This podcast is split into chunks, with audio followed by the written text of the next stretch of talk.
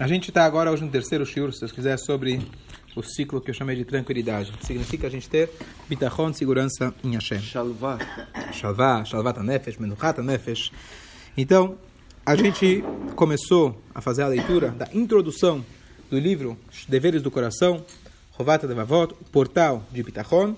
E ontem a gente estudou basicamente, várias perguntas surgiram, mas basicamente de que ele coloca aqui, o autor coloca, que é um pré-requisito para a gente ter uma tranquilidade para tudo na vida. E é o pré-requisito mais importante. Se a pessoa não tem tranquilidade de espírito, não tem como ele servir a Deus. E a tranquilidade que ele vai buscar aqui é tanto no aspecto espiritual quanto no aspecto material.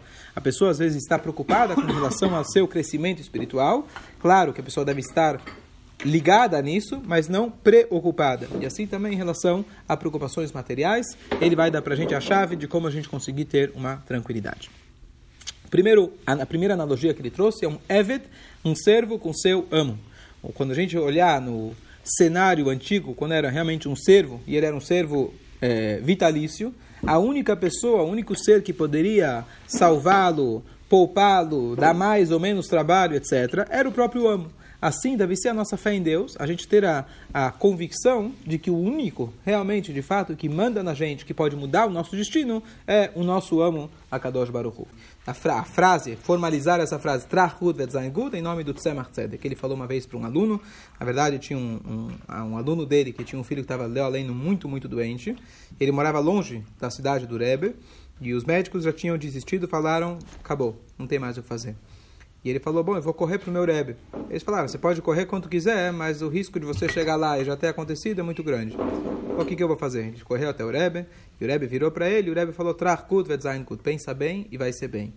Ou seja, o Rebbe não falou, não era uma dica psicológica, pensa bem, vai dar tudo certo, sabe, aquele tapinha nas costas. Não, ele falou, você tem uma missão, a sua missão, a sua obrigação é pensar bem. Dito e feito, assim foi realmente a criança se salvou milagrosamente. Essa é a origem da, da frase Trachkut vetzainkut. Então, agora a gente vai começar a entrar no seguinte, de que a ideia do bitachon, ela de fato, é igual que a gente fala que a tefilá, ela pode mudar o destino, igual que a tzedakah, tatzil mimavet, a tzedakah, ela pode de, de, fato mudar o destino. Ontem a gente tocou um pouco no assunto de que, bom, mas se Deus já sabia como vai ser, então, sem entrar na questão como que Deus resolve a coisa, mas dá para a gente mudar. Através do nosso bitachon, nós de fato podemos mudar o destino. Ou seja, o que ele está te dizendo aqui não é uma fé cega, dizendo apenas, olha, seja o que Deus quiser, pensa bem, porque se é um judeu tem que pensar bem. Não. Você pensando bem, você vai ter um cuidado melhor, mais próximo de Hashem. Aquele, aqui vem uma frase muito fácil, muito, muito, forte. O Misheboter Bezolat Hashem, aquele que confia em algo além de Hashem, por exemplo, não, é meu trabalho, é fruto do meu esforço, é fulano que vai me ajudar, é a minha esposa que vai decidir o meu destino, tá certo? Então, na hora que você coloca, foi o exemplo dele, coloca a sua confiança em qualquer coisa, pessoa, situação que não seja Kadosh Baruch Hu, sabe o que Deus faz? Ele fala, tá bom. Messira Elohim Ashgachato Me'alav. Umaniachato Biad Mishbatach Alav. Ele tira a Ashgachá dele, entre aspas, porque, claro, Hashem sabe tudo o que está acontecendo e nada acontece sem ele, mas, entre aspas, Hashem fala, você então vai ficar à mercê daquele cliente. Você vai ficar à mercê daquela situação. O exemplo mais claro que a gente tem para isso é a história de Purim. Então, fazer rapidamente um parênteses, uma explicação muito profunda sobre a história de Purim, que basicamente a Guimará fala algumas opções, mas uma das opções que a Guimará traz, por que será que aquele, o povo na época, mereceu pena de morte total, aniquilação total e absoluta, como nunca teve antes, nem no Egito, nem depois era o único rei em toda a história que tinha de fato o poder de acabar lo além com todo o povo judeu. Então, a explicação é porque eles desfrutaram da seudá do Ahasverosh. Mordecai falou para eles não irem e eles foram. Pergunta: uns dizem que era Kirtzon Ishvaish, como a vontade de cada um. Tinha Ashgaha, Badas, Ravlando, Rav Mordecai. Tá certo? O que, que era tão grave?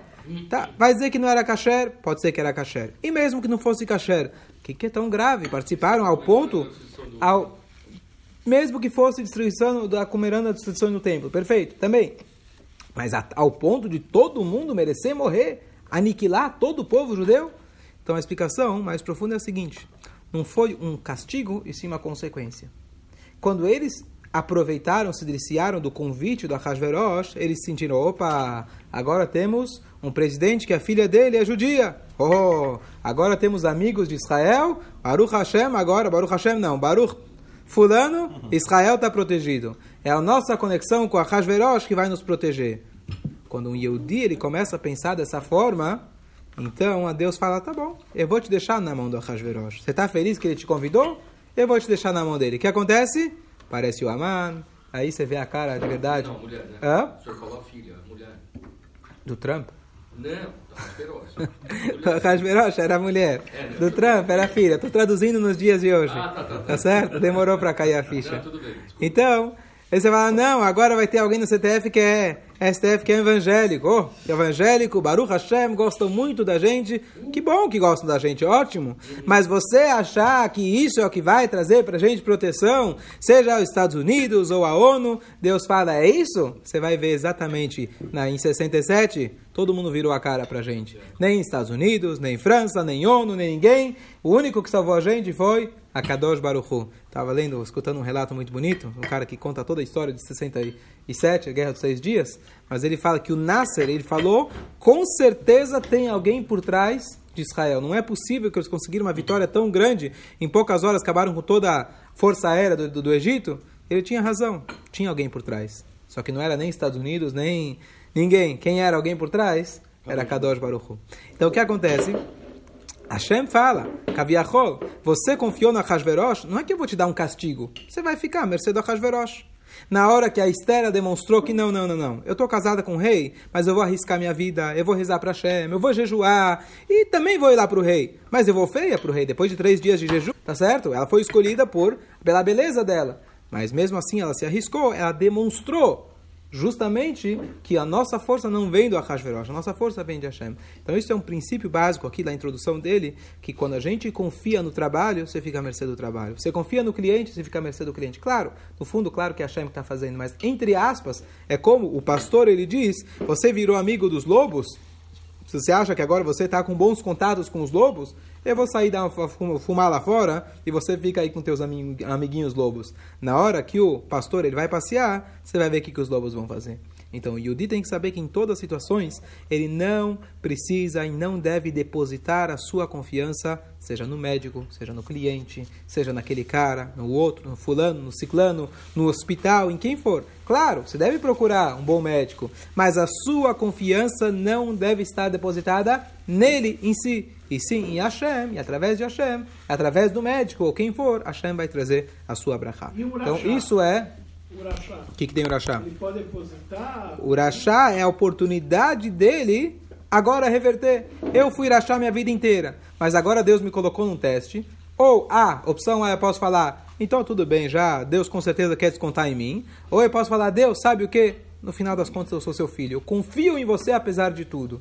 Quando você confia nele com tanta, tanta tanta força, o pai se desperta algo essencial no pai. Eu dou um exemplo. Uma criança, quando ela fala para o pai, eu vou, que eu vou, eu confio tanto em você, eu estou decidido que eu não vou. Mas ela consegue, o filho consegue tocar lá no âmago, na essência do pai. Então, quando um urachá que seja, o Baruch Hashem não é o caso da minha filha, mas quando um urachá, ele vai lá e demonstra a, a confiança que ele tem, essa é a oportunidade dele. Como a gente falou ontem, isso já dá para ele mérito suficiente para que ele, que Hashem possa salvá-lo.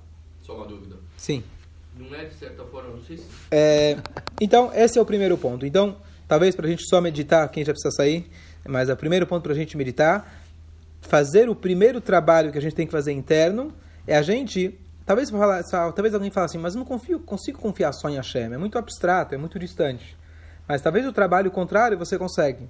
Na hora que você vai, por exemplo, pensar, não, aquele sócio, se eu falar assim, se eu falar assado, se eu falar com. Se eu pegar outro médico, mas ele vai dar um outro remédio, e ficar pensando que nos tarbulot, que se chama, nos nossos truques, nos nossos é, é, é, formas de agir, etc., ficar pensando muito nisso, isso a gente pode trabalhar para ter um pouco menos disso. Porque na essência a gente sabe que quem cura é Hashem.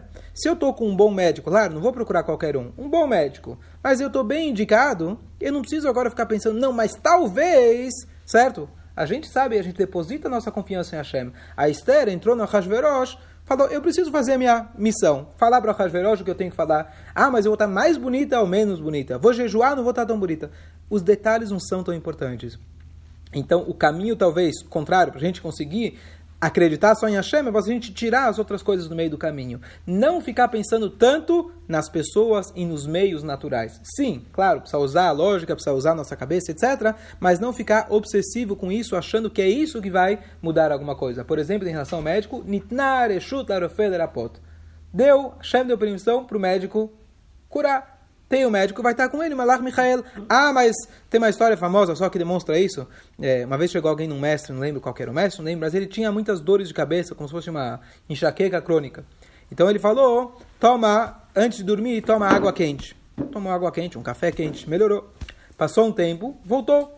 Ele voltou no mestre e falou: antes de dormir, toma água fria. Ele foi lá, tomou água fria, melhorou. O mestre faleceu, chegou o filho. Aí ele falou, o que acontece? Ele falou, teu pai falou primeiro tomar água quente, e depois tomar água fria. Aí ele falou, tá bom, então toma água quente. Toma água quente, melhorou. Pekitsur é a de Deus que vai curar, não é água quente ou água fria. Um outro versículo que diz a mesma coisa, que essa na verdade é a essência da idolatria. Quando a gente escuta a idolatria, no sentido literal, parece uma coisa extremamente primitiva. Poxa, o povo foi lá e fez um bezerro de ouro. Que história mais esquisita. Mas olha o que ele fala no Teirim. Vayamiru et kevodam betavnichor ochelesef. Eles trocaram a sua honra, sua dignidade, por uma construção que de um shor, de um boi, no caso um bezerro, ochelesef, que come capim. É um absurdo, né? Como que alguém pode trocar Deus, uma Moshe por um bezerro? A gente faz a mesma coisa. A gente troca a tefilá por um sócio. Você troca tefilá por um compromisso. Você troca tefilá, você troca Deus por outras coisas. É isso que é a essência da idolatria. Porque você acha que é o bezerro que vai te resolver. Você acha, como os egípcios achavam, que é o, a fonte do sustento é unidos. Isso é idolatria. É a mesma coisa. Baruch HaGever, diz o Pasuk, Asher Iftach Bashem, Ve'aya Hashem Iftachó. Bendito é o homem, sortudo é o homem, feliz é o homem que confia em Hashem, e Hashem é a sua, em, em resposta, então Hashem é o seu, Miftachó é o seu, é, é, o seu seguro, é a sua segurança. Se você confia em Hashem, então Hashem de fato se torna a tua única segurança, como a gente falou antes. Peomer, Ashei Agever Shersam Hashem Miftachó, Velofana El Reavim Besatei Chazav. E aqui ele traz um monte, é, um, um, monte de psukim dizendo a mesma coisa. Bendito é o homem que a sua segurança é em Hashem, e ele não se virou para ver outros falsos deuses. Arura Gever Sheftar Badam, amaldiçoado é o homem que confia no homem. Pesam, Besar Zroo, o Minashem Asur. E ele coloca sua confiança no, na Besar Zroo, na força da coxa, quer dizer, o cara que vai correr mais, o cara que é mais forte, e ele tira a sua confiança de Hashem. Ok. Agora, quais são as coisas que a gente confia? Então vamos dar alguns exemplos. Você confia talvez no sócio, você confia no teu trabalho, mas o que mais a gente acaba confiando, na verdade, naturalmente, é na nossa capacidade, na nossa força, na nossa inteligência. Quando alguém se depara, um ser humano saudável, quando ele se depara com uma situação de crise financeira, o que, que ele vai falar? Bom, eu vou lutar contra. Pelo menos no começo ele faz, eu vou lutar, vou procurar isso, vou procurar aquilo. Mas o que, que ele, aquele, aquele push inicial, aquele empurrão inicial que ele tem, ele fica pensando, poxa, não, eu sou capaz, eu posso, que é saudável. Mas, já desde o início, você tem que saber que não é isso que vai te trazer a Parnassá. Diz pra gente a introdução aqui do livro: Se você confiar na sua inteligência, nos seus truques, nos seus planejamentos, a força do seu corpo, o seu empenho, Yiga você vai se esforçar, atua. Nem começa. Não é, de novo, que você não precisa se esforçar. Não é que você não precisa. Mas se você depositar a tua confiança em você mesmo, na sua capacidade, você vai se esforçar a tua. Você vai ficar fraco. Você não vai ter mais planos, você não vai ter mais ideias. de conseguir aquilo que você quer. Como está escrito, שבתי וראה תחת השמש, כי לא לקלים המרוץ, ולא לגיבורים המלחמה, וגם לא לחכמים לחם. Diz Eclesiastes Coelet, que eu vi embaixo do sol, quer dizer, nesse mundo, que não para aqueles que têm o corpo leve, eles conseguem correr. Não os fortes conseguem ganhar a guerra. E não os para os sábios, ele vai ter pão. A gente vê isso muito claro. às vezes você conversa com alguém e você fala, esse cara nem fez faculdade, esse cara não sabe nem contar 2 mais 2. Você pede para ele escrever um e-mail, você vê que está tudo errado. E o cara é dono de X, Y, Z, A, B, C, D. Ah, poxa, como esse cara consegue? Tá certo? Você vê claramente que é Abraha de Hashem. Não estou dizendo, de novo, não é para você falar, bom, então vou ser bem bobo mesmo e assim vou ficar rico. Não é essa a ideia. A ideia é que a gente está mostrando os extremos para a gente ver realmente como Abraha vem só diretamente de Hashem. Kefirim Rashu, a gente fala no final do Birkat Amazon, Kefirim Rashu Veraevo, Pedor Hashem aqueles que buscam Hashem, eles, é, ele, não vai faltar nada de bem para eles. A mesma coisa, se você confiar na sua fortuna, nos seus bens, ele vai. É, é, Deus vai tirar dele e ele vai ficar sem ela. Tá certo? Eu vi, alguém me comentou uma história que aconteceu com ele, estava com dificuldades aí na Parnassá. Mas ele falou que sempre na cabeça dele fala, bom, pelo menos eu tenho um carro que Baruch Hashem vale alguma coisa. Então, em última instância, eu vendo o carro e consigo viver mais um pouco. Ele falou que na hora que ele foi ver, avaliar o carro, ele viu que o carro estava totalmente desvalorizado. Aquilo que ele achava que valia 20, 25, hum. talvez vale 6 ou 7. Uau. Então ele mesmo me comentou que ele chegou na conclusão que, olha como a gente se engana. As brachot de Hashem vêm do caminho completamente diferente. Quando você confia no carro, então você vê que o carro já não é mais nada. Quando você confia em Deus, vai vir através do carro, vai vir através da loteria, vai vir através. Então não a confia ficar pensando, ó, oh, é o carro que vai me salvar, é o carro que vai me ajudar. Se você faz por aí, então Hashem fala, vou te mostrar que não é por aí. E está escrito, inclusive, de que Yeshuat Hashem, que é na salvação de Hashem, é como um piscar de olhos.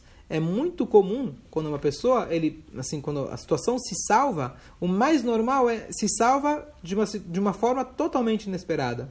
Por que isso? Hashem quer mostrar pra gente, não sei os caminhos de Hashem, mas uma das coisas que a gente tem que aprender é que Hashem quer mostrar pra gente que a salvação não vem da onde necessariamente você investiu. Você faz o que você tem que fazer, você faz A, B, C. Aí a gente mostra, na verdade veio do Z, não tem nada a ver, mas aí você fala, bom, então por que eu fiz o ABC? O ABC você fez a tua parte. E a gente mostra que a salvação vem de um lugar completamente inesperado. E a gente vê Está escrito, inclusive, que a vantagem do Bal Esek, do trabalhador, versus a pessoa que estuda a Torá o dia inteiro, que ele consegue enxergar o Ashgaha Pratit. O cara que está estudando a Torá, claro, está falando com Deus o dia inteiro, legal.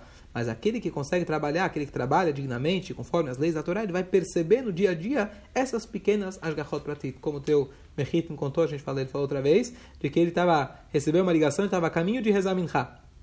E o cliente falou, não, mas você precisa me resolver agora um problema no sistema, agora, senão ele falou, desligou e falou, falou, estou indo para Minha. O cara era judeu também, ele falou, estou indo para Minha, depois eu te ligo. Acabou Minha, ele liga para ele, fala, tá, estou à disposição. Não, não, já resolveu o problema, tá tudo certo. Tá certo? Se fosse fácil toda hora, fosse assim, claro, seria fácil. Mas a ideia é essa. Fala. Confiou. Então você vai dizer, bom, você vai dizer, bom, o cara que confiou no carro, ele pensou, Deus, qualquer coisa, Deus vai me ajudar através do carro. Você não precisa dar caminhos para Deus. Às vezes a gente pensa como a gente reza para Deus, a gente fala, Deus, eu preciso pagar a conta de luz amanhã, vai vencer, eu estou sem dinheiro. Então Deus me ajuda a pagar a conta de luz. A Torá ensina para gente, você fala assim, Deus, me dá tudo. Você não tem, você não precisa ser medíocre com Deus. Às vezes a gente fala, não, eu vou dar um desconto para Deus, não quero pedir tanto, eu só peço saúde. A Torá não é dessa, eu só venho para agradecer. Não, você pode todo dia, olha, lá, você vai pedir A, B, C, D, muito mais. Então, se você fica diminuindo as tuas brachot, Deus te deixa na mão delas. Então, ele me contou, quer dizer, eu não poderia estar julgando a pessoa, mas a pessoa me contou. Eu aprendi que não devia ter pensado no carro, devia ter rezado para Deus, Deus me ajudar. E ele pode me ajudar muito mais do que o valor do carro e o valor da, do que for. Tá certo? Então, claro, é uma maneira sutil, não estou dizendo que ele não acreditou em Deus. Claro que ele acreditou em Deus. Mas entre acreditar em Deus, como a gente falou, ele fala para não acreditar em nada fora Deus. Quer dizer, em nada. Você ter a convicção absoluta que não é o teu trabalho, o teu esforço que vai trazer, que vai gerar o resultado. Tem que trabalhar, tem que fazer. Mas não é isso que. Isso é só um cli. Isso é só uma forma de trazer a brachá de Hashem. Não é isso. E a gente sabe, como agora fala pra gente, não é a profissão que enriquece. Tem médico rico, tem médico pobre. E tem vendedor de rico, vendedor na ambulante na rua que é pobre, a maioria, e tem alguns que são ricos. O cara fez fortuna. Tem um cara famoso no Rio de Janeiro que ele vende aquele amendoim naquele conezinho de papel e ele vai de carro para o trabalho. Tá certo? Ele estaciona o carro na rua, ele vai de carro. O cara vai de terno e o cara tem dinheiro, sai no jornal, sai não sei o quê. Mostrando que não é isso que enriquece. Aí os tentaram imitar, ah, também vou colocar um terno. Não deu certo. Ele teve brachá, você não teve. Isso depende claramente de Hashem. Então você não pode falar, bom, eu vou trabalhar, eu vou ser médico ou ser rico. Tem médico rico, tem médico pobre, tem todas as profissões, tem o rico e tem o pobre. Essa, essa é ideia, a gente entender que não é dali que vem a nossa parnassá. Esse é o, o ponto de hoje. Fala. Tem